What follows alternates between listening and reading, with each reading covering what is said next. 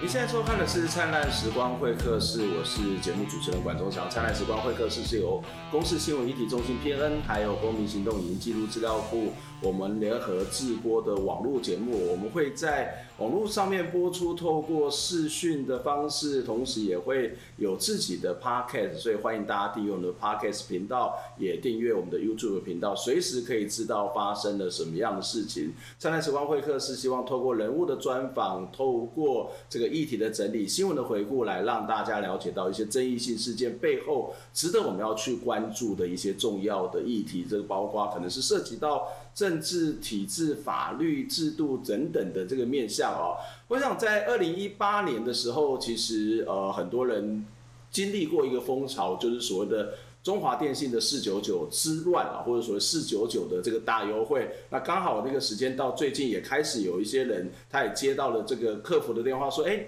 你要不要开始办续约等等的这样的一个行销的策略哦？我相信很多的朋友在那一阵子突然间觉得说，哇，好棒，一个我们的这个手机 WiFi 上网的这个费用居然可以下开始下降了，所以一大堆人跑去这个。呃，中华电信或者跑到神脑的门市，甚至其他的电信业者也有相关的优惠的专案，所以大家其实非常的开心，大家觉得我好像赚到。可是当我们在赚到的同时，你恐怕也在新闻当中看到了一些画面啊，例如说神脑的员工，他们可能半夜工作到一两点还在这边接单，或者是他们可能甚至在趴睡在柜台上面，这些画面都让人家记忆犹新哦。那也就是当我们在享受某些。这种所谓商品的成果的时候，其实有一群人在默默的为我们烧他自己的肝，在默默的为我们呃承受一些我们的喜悦可能背后带来的各式各样的劳动上面的压力。所以神脑的这个员工的劳动条件，在二零一八年一直引起了很多的这种讨论，而最近其实神脑工会也到了交通部、到了行政院去进行抗议，甚至在抗议之前呢，省老工会企业工工会的理事长哦，这个陈正国呢也遭到了这个资方决定要觉得，哎，你是有问题的，你要被解职哦。所以，我们今天在节目当中特别邀请到省老企业工会的理事长陈正国来跟我们讨论这个话题。哎，理事长你好，那个教授，呃，我想先请问一下李市长，就是你们其实在今年的五月十二号跟这个五月二十号，五月十二号是到交通部嘛，哈，对，五月二十号是到行政院去找苏院长嘛，哈，那你们的诉求是什么？呃，我们的诉求是说，呃，因为目前中华电信的部分，那一直呃有谣传，就是说可能会有撤柜的行动。嗯、那呃，目前其实神脑在中华社柜的部分，大概全台湾的部分大概有呃接近快四百多个员工。嗯，那其实工会也蛮呃在呃就是也蛮紧张这些呃，如果中华做了这个决定的时候，那这些。员工他要何去何从？嗯哼，那也担心他们的工作权会受影响。嗯、那所以，我们基本上我们在上个月十五号原本是呃要跟公司呃协商这个部分，嗯、就是说呃如果公司跟中华有所动作的话，要优先让工会知道，对，让呃工会能及时的通知这些呃在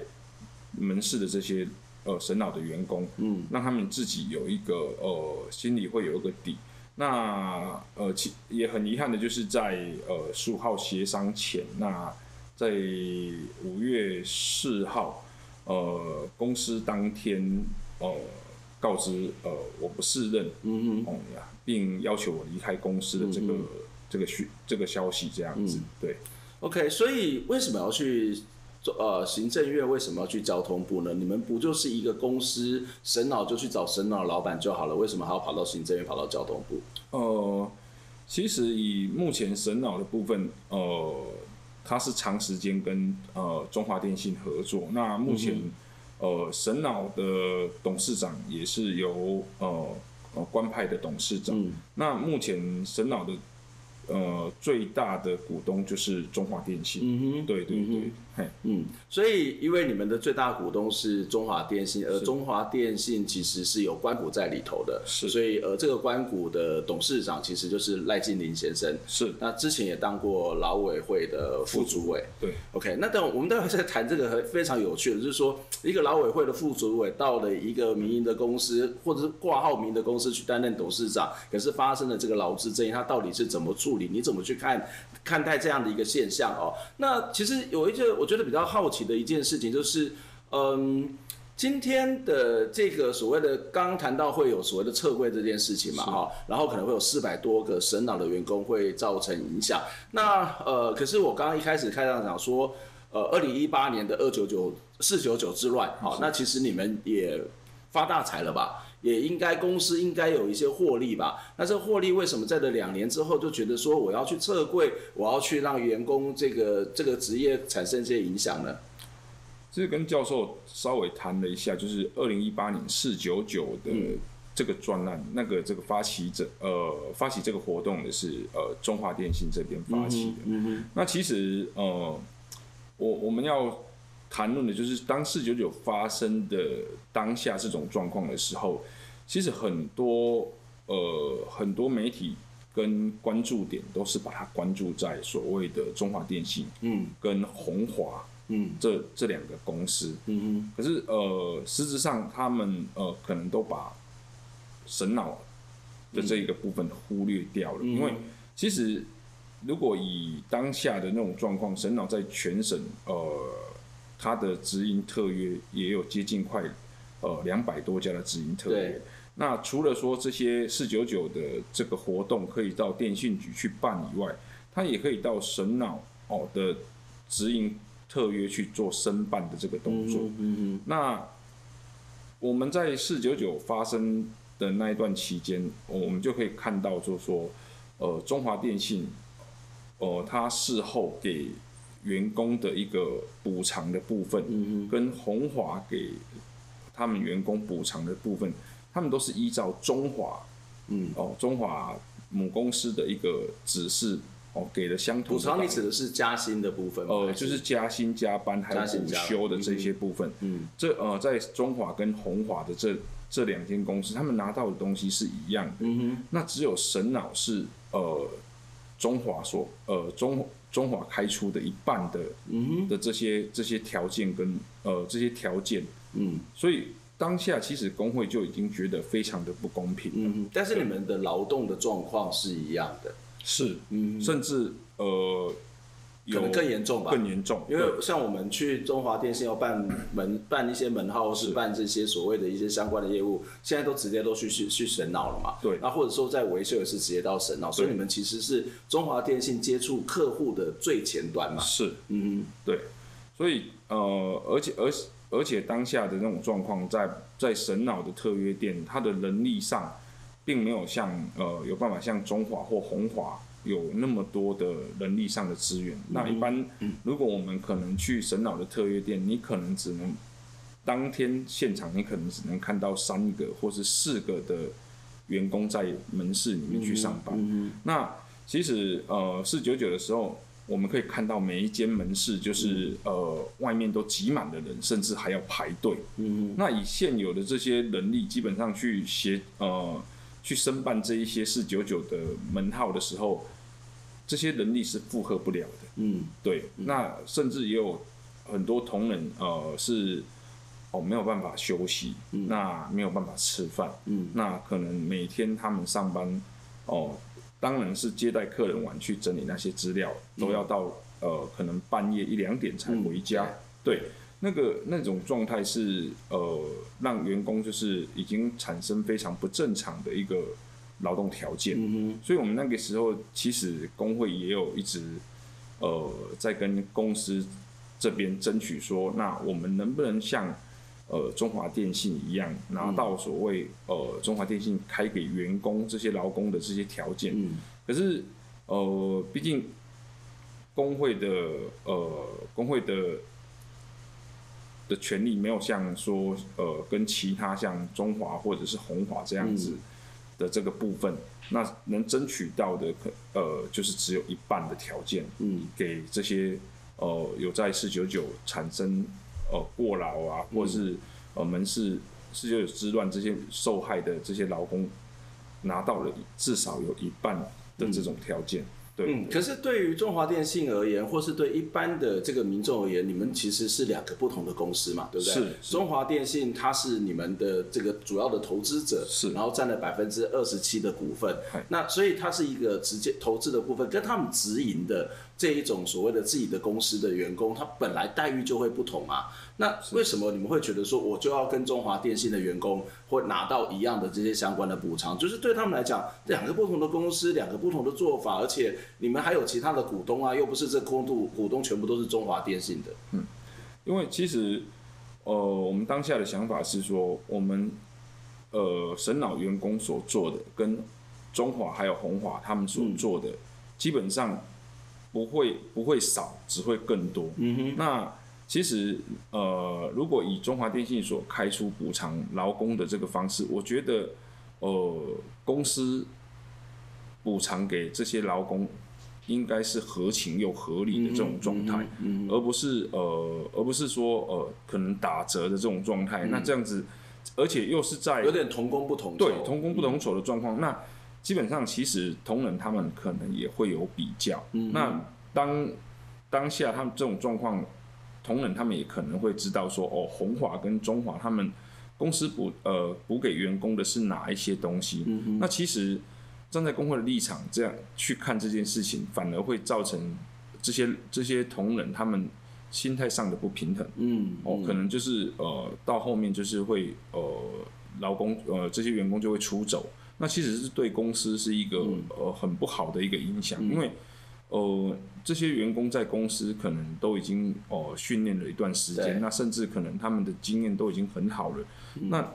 你因为这样子的一件事情，让你所训练出的这些员工就这样子的离职了，嗯、那其实对公司来讲也是无形中的一个损失啊。嗯，我觉得这是一个还蛮有趣的观点哦。同样的一件事情，你从资方的角度跟从劳方的角度会有很大的落差。是那呃。资方可能会觉得说，你们要这些钱，就是我用不同的公司，然后你要这些钱是不是贪得无厌？可是劳方其实也某种程度上当然是为了自己想，但是他同时也在为资方想嘛。就像刚刚理事长提到说，我们今天要的这些待遇是合理的，那这个合理的待遇，其实你反而是一个从公司治理的角度来讲，他应该是会可以留住员工。那如果你不去用这种做法的话，你去让同员工的心里出现的这种所谓的同工不同酬，他就是说，那我干嘛还要留在这边？反而对公司的经营是不利的嘛？对，嗯嗯，所以我们那个时候基本上也呃，在一开始跟公司谈的时候，那其实公司呃当下人资主管是是回应我们说，那他的意思是说，呃，中华给的我们一定应该也给得到，嗯、可是当了实际上。有给吗？呃，当中华电信开出要补偿这些劳工的这这么多的条件，嗯、因为可能在中华电信工会或红华工会他们的争取下，嗯、那可能就是条件呃，就是呃会变得蛮优越的。对，因为毕竟呃他们会认定说这个东西也是确实有造成，就是公司应该也赚了不少钱，嗯、那要适时的补偿给。这些劳工，我觉得不是补偿，而是回馈，回馈，对对对对。嗯、可是呃，可能是因为后期他们在讨论这一个部分的时候，呃，条件已开的已经超乎神脑是可以给的这种状态下，所以就就折了一半。嗯，对对，我记得那个时候中华电信跟红华他们总共呃补偿了回馈给员工有七项的一个呃的的一个七项呃有七大项。那到了神脑，它好像就只有四项而已，嗯，就后面的三项就少了。嗯、对，那也许有人会觉得说啊，神脑它就是没有这么大的资本，它就没有办法给那么多的钱啊。呃，当当下可能我们会这么认为，可是实质上说，嗯、呃，我后来其实后来工会这边有稍微去查了一下，就是。哦，他们四九九的部分，这个叫做在系统业者，他们叫做 NP，嗯哼，哦，可能新生办的那种件数，嗯，可是我在我的后续的去了解，呃，透过公司一些呃主管级的，他们去了解这一块的时候，发现，在神脑门市办的这些件数，嗯，然后并不会少于哦红华或者是中华所申办出的，嗯，嗯。嗯呃的件数还少，嗯、甚至有有的有的量还是真的还是翻倍的涨。那如果依照呃 NP 的这种件数，它有所谓的可能会有所谓的佣金的这个部分来讲，那实质上神脑。也应该是赚赚了不少，对对对，因为它费用的部分也是中华电信还是会以依照就是说哦，你申请升装车出来这些 NP 件的件数有多少，那在他们的合约就是给多少钱给神脑这样子，那实质上他有没有把这些呃？这些钱回馈给这些，所以整个的财务的状况是什么？也许他都必须要更清楚的告诉员工，那员工他才会知道，哎，什么样才合理或不合理，或者是说，也许要从员工的角度去思考这样一个问题。我们先休息一下，等一下再回来继续讨论有关神脑峰会的问题。神脑违法结果，陈正国理事长立即复职。中华电信转投资的新奥国际发生落资纠纷，新奥国际企业工会理事长陈建国伫五月初去红市透露，伫真济工会声援之下，趁五二空总统就职连任之工来行政院外口定情。当他入股完了以后，其实基本上并没有改善所有的劳工的一一呃的生活条件，甚至超时加班的问题。神老在中华电信的柜位的这些人员人数已经开始离职的这种状况。工会伫二零一七年成立，零一八年中华电信爆出四九九之乱，中华电信转投资的新脑国际嘛出现有店员操劳分歧的情形，四九九之乱引发过路的疑虑，但这个迄阵捌被动劳检，啊，若是伫今年新脑国际阁传出变相减薪，会有四百个人对中华电信脱柜。工会嘛，搁在质疑公司敢会出现大量失业的问题。伊个伫劳资协商的前十工，但政国就去访视透露，工会质疑新奥国际董事长赖正宁打压工会，所以诉求行政院长苏贞昌替换赖正宁。那赖静玲是谁？他曾经担任我们民进党立法委员，好，也曾经担任啊劳委会的副主委。那这样子的一个人来担任神脑董事长的任内，有做出种种打压劳工、打压工会的做法。我们的苏院长，请问，好，对于你说这个政治酬庸应该要换掉，你的说法，好，是不是会履行？这个没这么一回事啊，这个是。真的是没这么一回事。中华电信表示无铁柜的暗算，神脑国际是伫进前表示，但政国是一个维修工程师，所发生业务的疏失，无适任这个职务。但政国表示，一切交予劳动不当裁决委员的审理，到时阵马向委员提出说明。记者综合报道。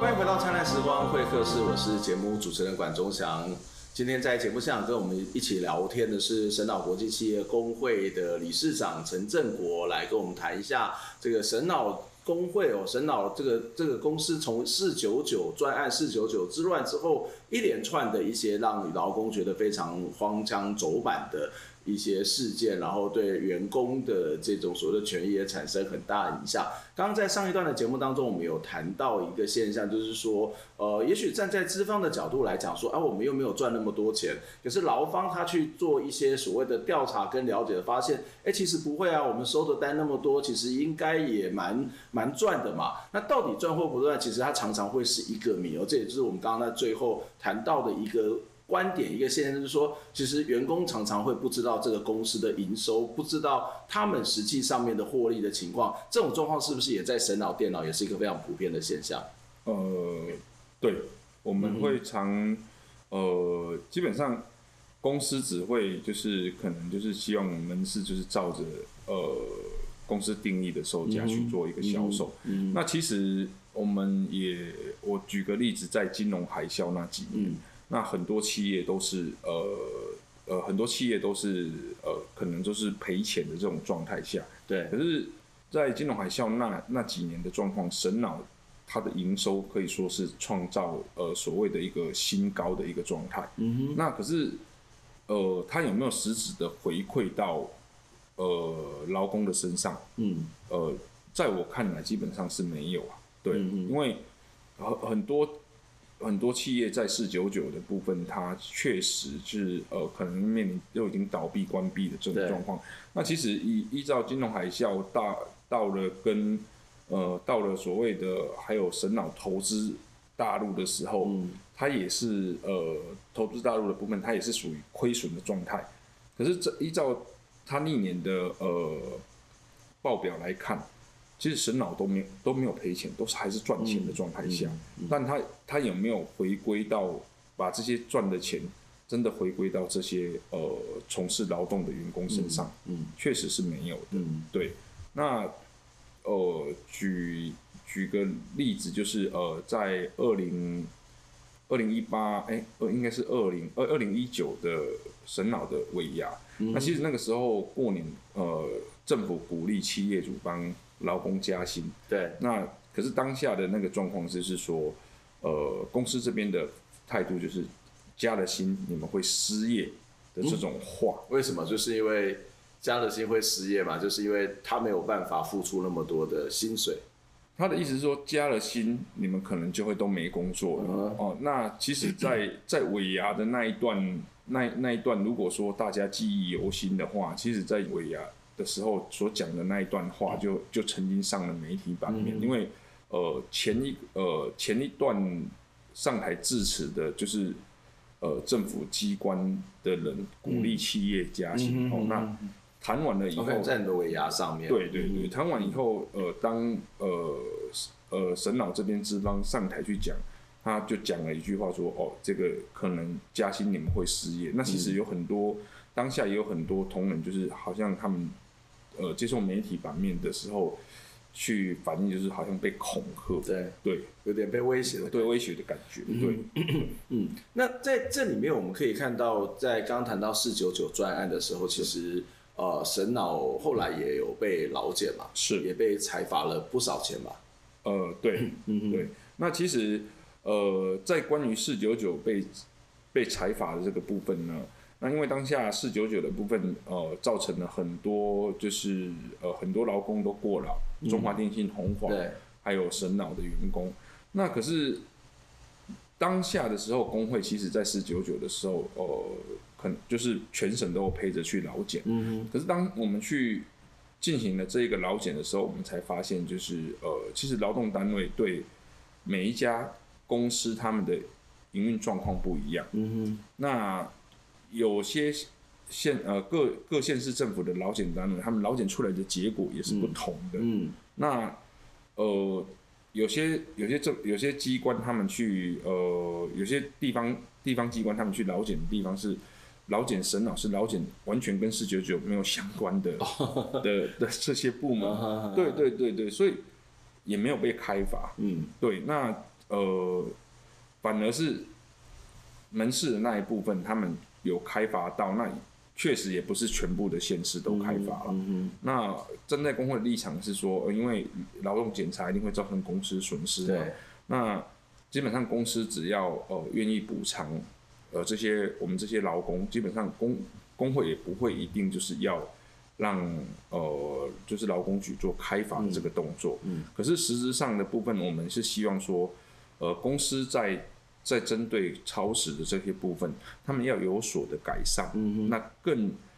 呃更有效的去保障这些呃就是从事劳动的工作，跟我们在前线的这些劳工这样子。对，呃，被开罚其实除了这个罚钱之外，是不是也有其他的，例如说一些限制啊，例如说在人员禁用上面的限制，或是建教生的这种所谓的聘用的这种限制？那这个假设有这个限制的话，会对于公司会产生什么样的影响？呃，当时的部分在四九九的部分，呃，工会这边一直是注意，因为神脑呃聘跟我们劳动部劳动力发展署申请了很多所谓的双轨呃双轨的旗舰生，嗯那这些双轨旗舰生呢，他都是学生，嗯，它有一点类似，就是我们现在建教合作建教合作的生，嗯。对。那在在这个呃，其实四九九发生的的当下，其实受受的最严重的就是这这些双轨生所上班的这些门店。嗯，怎么对说？因为他们还要在上课嘛。哦，对，可是问题是，他们这些双轨生，他们上班的地点就是在神脑的特约店。那特约店就是他们当时在承办四九九的嗯的一个地点。嗯哼，那可是呃，依照劳检员去劳检，他只会把它当成是一般的劳工劳检，他并不知道他的身份是双轨生。嗯，那像其实呃，二零一八年沈脑是呃全国劳动基准法违反的第四名。嗯哼，呃，工会曾也曾经质疑说，为什么劳动部劳动力发展署还让沈脑去呃去申请双轨生？嗯哼，哦，因为在呃这些这些学生就变成是沦为公司的一个呃廉价的廉价劳工，对，对嗯、那也没有替这些呃双轨生做到保障。那当时其实工会也有询问过教育部跟劳动力发展署，可是也非常的遗憾，就是呃两两个单位都把都呃都在互相踢皮球。嗯嗯、对，嗯，教育部说是劳动力发展署的问题，嗯、那劳动力发展署的部分说，哦，他。呃，神老申请双轨生的时候，他们不知道他违违反了那么多，嗯，哦，劳基法的事情，嗯，就也是让他申请这个。对，其实现在就是台湾的那种，呃，这种产学合作的这种。嗯状态下，对这些学生其实基本上是没有很没有保障，对，是非常没有保障的。对，而且如果没有按照该有的办法去做，例如说停止某种的，在某种条件下停止申请，嗯、那其实就我就觉得是把这学生一个一个再推入到那个深渊里面，对，然后用一个非常低廉的这种所谓的劳动价格去获取一样的劳动力嘛。嗯，我我我也跟教授举个例子，其实在，在呃工会的这部分，我们也曾经呃。接受所谓呃双轨生的一个申诉，嗯、那双轨生申诉的一个部分是，呃他在门市呃就是执行呃就是所谓的从事服务的这个行业的时候被呃被消费者呃、嗯、可能是言语上的还有肢肢体上的碰撞，嗯、那产生受到了伤害，嗯、那呃这位双轨生跟工会呃申诉这件事情的时候，呃。工会站在工会的立场，就是说，我们还是依照正常的程序，嗯、可能我们要报案啊，那呃，请呃请警察介入的这个动作，哦，我们我们都是希望一个照着所谓正常的流程去走。嗯、可是公司这边呃给这位双鬼生的一个反应就是呃希望大事化小，嗯、小事化无。嗯、那呃当下其实这个双鬼生他可能也是呃应该是介于快毕业的这种状态。嗯。他不希望说，呃，因为这件事情造成，嗯，他没有办法顺利的毕业，会有一些担心。对对对对，那可能就是这样子状况下，就是牺牲掉了他原本该有的权利。嗯，呃，因为，呃，呃，一个一个大学的时间全部都在这间公司，那万一说他就是因为这件事情造成他的，呃，他的学业没有办法完成，那。对这位学生就是一个非常大的损失啊！嗯、对对，我们刚刚其实一直在谈整个公司组织里面，除了你们跟中华电信、沈老跟中华电信的关系，还有一个是红华。是红华到底跟中华电信跟你们之间是什么样的关系呢？呃，红华呃，应该是说我们呃，教授知道说，以前中华电信有一个叫做中华电信黄页分公司嘛，嗯嗯嗯，就是黄页就是那个那个电话簿的那种，对对对对对。那他在呃，他后面把鸿业分公司就是改成红华国际。嗯、那改成红华国际以后，他就是开始呃大量的聘用他们所呃中华所需要的人力，嗯、就是透过红华的部分，就是把这些人力一直呃就是一直招募进来。像以目前中华电信他们的工作，可能就是有门市前台的服务嘛。这是就是最最呃，可能就是在第一线的这些工作哦，门市的前台服务，还有呃客网线路呃客服这这一些，还有机房的这一些哦，需要大量人力的部分，他们开始就是呃透过红呃转包给红华的人力去做一个使用这样子，所以它等于也是呃。那呃，类似派遣的一间、嗯、一间公司这样子，嗯嗯，当当然他们的待遇也可能没有像中华电信一样，嗯、只不过说它的部分是属于中华电信百分之百持股的公司，嗯，嗯。对，所以才会出现刚刚你们跟这个所谓的红华比较起来，在是以四四四九九来讲，那个待遇或者你刚刚谈到补偿，对，是有很大的落差，很大的落差，嗯、对，因为它的部分是呃，可能就是说它是中华电信。呃百分之百持股的公司。嗯、那可是实际上，据我了解，他们的待遇跟中华的待遇还是会有落差的。嗯、对对对，嗯、呃，相对的可能是这几年，因为他们的呃呃劳工意识的抬头，嗯、哦，那呃他们有也有在积极争取他们自己的一个呃劳动条件，也在他们目前红华工会呃吕仲明理事长的一个带领下，嗯，就是开始去跟呃公司。呃，争取他们一些比较高的一个福利，这样子。嗯对。那其实我们在今天谈完之后，其实有一个非常重要的一个我自己的一个感想，就是我们从四九九专案开始谈，大家都还是沉浸在那个非常便宜的这种所谓的 WiFi 的网络，这这有点像马克在谈所谓的一个商品拜物教的时候，他说，哎，消费者都很喜欢这种所谓的这个产品，关注在这个产品好不好，然后合不合用，便不便宜，可是我们很少去关注在这个生产线上的各式各样的抗争。因为这个所谓的产品，其实常常会因为我们觉得便宜，或是公司要用低价的方式去卖这些东西，去迎合消费者，但是它其实被压榨的是劳工。今天其实告诉我们一个非常重要、活生生的例子。非常谢谢李市长来接受我们访问，我们下次有机会再跟您请教相关的问题，下周再会，拜拜。